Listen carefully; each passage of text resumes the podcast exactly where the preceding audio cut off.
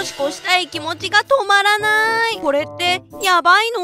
おいでナンシー。自分で自分を気持ちよきにする行為のことをわっちはご自愛と呼んでいるのですがこのご自愛1日に何回しても問題ないそうです。気をつけないといけないのは回数ではなくやり方です。力いっぱい握ったり足を伸ばした状態でやったりうつ伏せになって床に押し付けるようなやり方をすると対人戦の時に力を発揮できない室内射精障害という状態になることがあります。手を使って優しく緩やかに。しこってみてね